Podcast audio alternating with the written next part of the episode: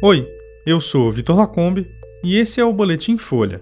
Hoje é quarta-feira, dia 4 de janeiro de 2023. Ministra de Lula mantém vínculo político com família de miliciano. Mourão diz que presidente chegou com espírito de revanche. E Pelé é sepultado em Santos depois de multidão se despedir em cortejo e velório.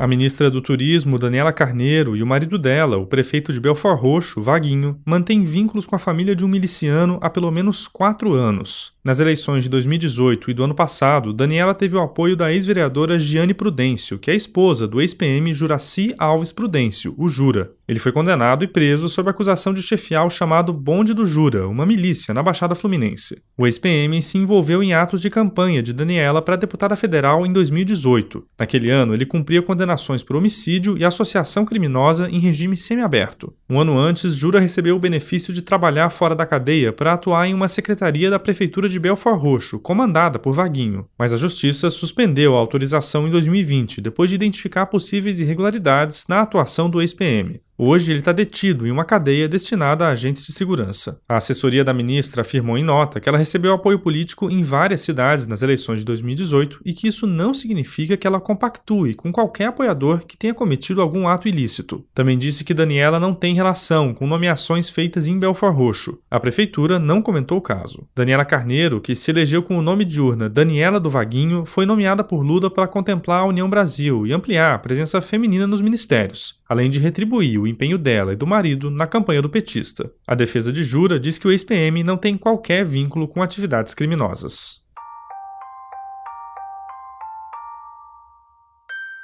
O ex-vice-presidente e senador eleito general Hamilton Mourão disse ontem que o governo Lula chegou com espírito de revanche, sem entender que venceu a eleição por uma margem apertada sem apoio francamente majoritário. O petista obteve 50,9% dos votos válidos contra 49,1% de Jair Bolsonaro no segundo turno. Desde que assumiu, Lula tem derrubado o decreto de Bolsonaro, como as regras que facilitaram o acesso a armas e também medidas de última hora, como a que tirava quase 6 bilhões de reais da arrecadação federal. Em entrevista à Folha, Mourão comentou o pronunciamento que fez no último dia da gestão Bolsonaro. No discurso, ele criticou o silêncio de lideranças que deveriam tranquilizar e unir a nação e fez uma defesa das Forças Armadas, que, segundo ele, pagaram a conta de insinuações golpistas. Questionado sobre a quem se dirigia nas declarações, Mourão não quis dar nomes e fez uma crítica ampla aos três poderes, nas palavras dele, os ânimos se exaltaram com as omissões do legislativo, as decisões enviesadas do judiciário e com o próprio executivo, que não esclareceu bem as suas posições. Sobre as manifestações em frente a quartéis em protesto contra a vitória de Lula, Mourão afirmou que são atos dentro do contexto democrático e que não ultrapassaram os limites da lei e da ordem, salvo pequenas coisas. Mourão vai assumir uma das cadeiras do Senado pelo Rio Grande do Sul a partir de fevereiro. Eleito pelos republicanos, ele é um nome forte para o posto de líder da oposição.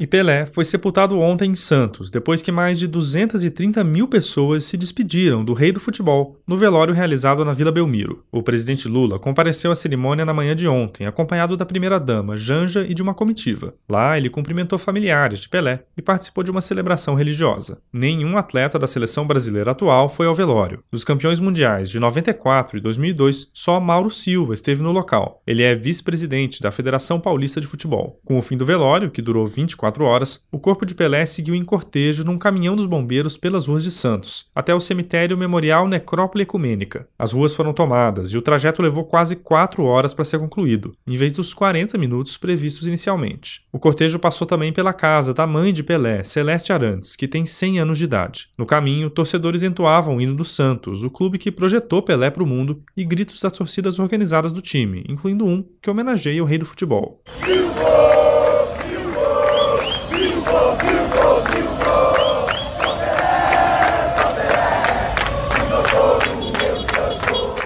A cerimônia de sepultamento foi reservada aos familiares. O mausoléu, com o corpo do rei, deve se tornar um ponto turístico. Esse foi o Boletim Folha, que é publicado de segunda a sexta. Nessa semana, o boletim vai ao ar sempre de manhã cedinho. A produção é de Angela Boldrini, Jéssica Mais, Magé Flores e Rafael Conkle, e a edição de som também é do Rafael. Essas e outras notícias você encontra em folha.com. Até amanhã.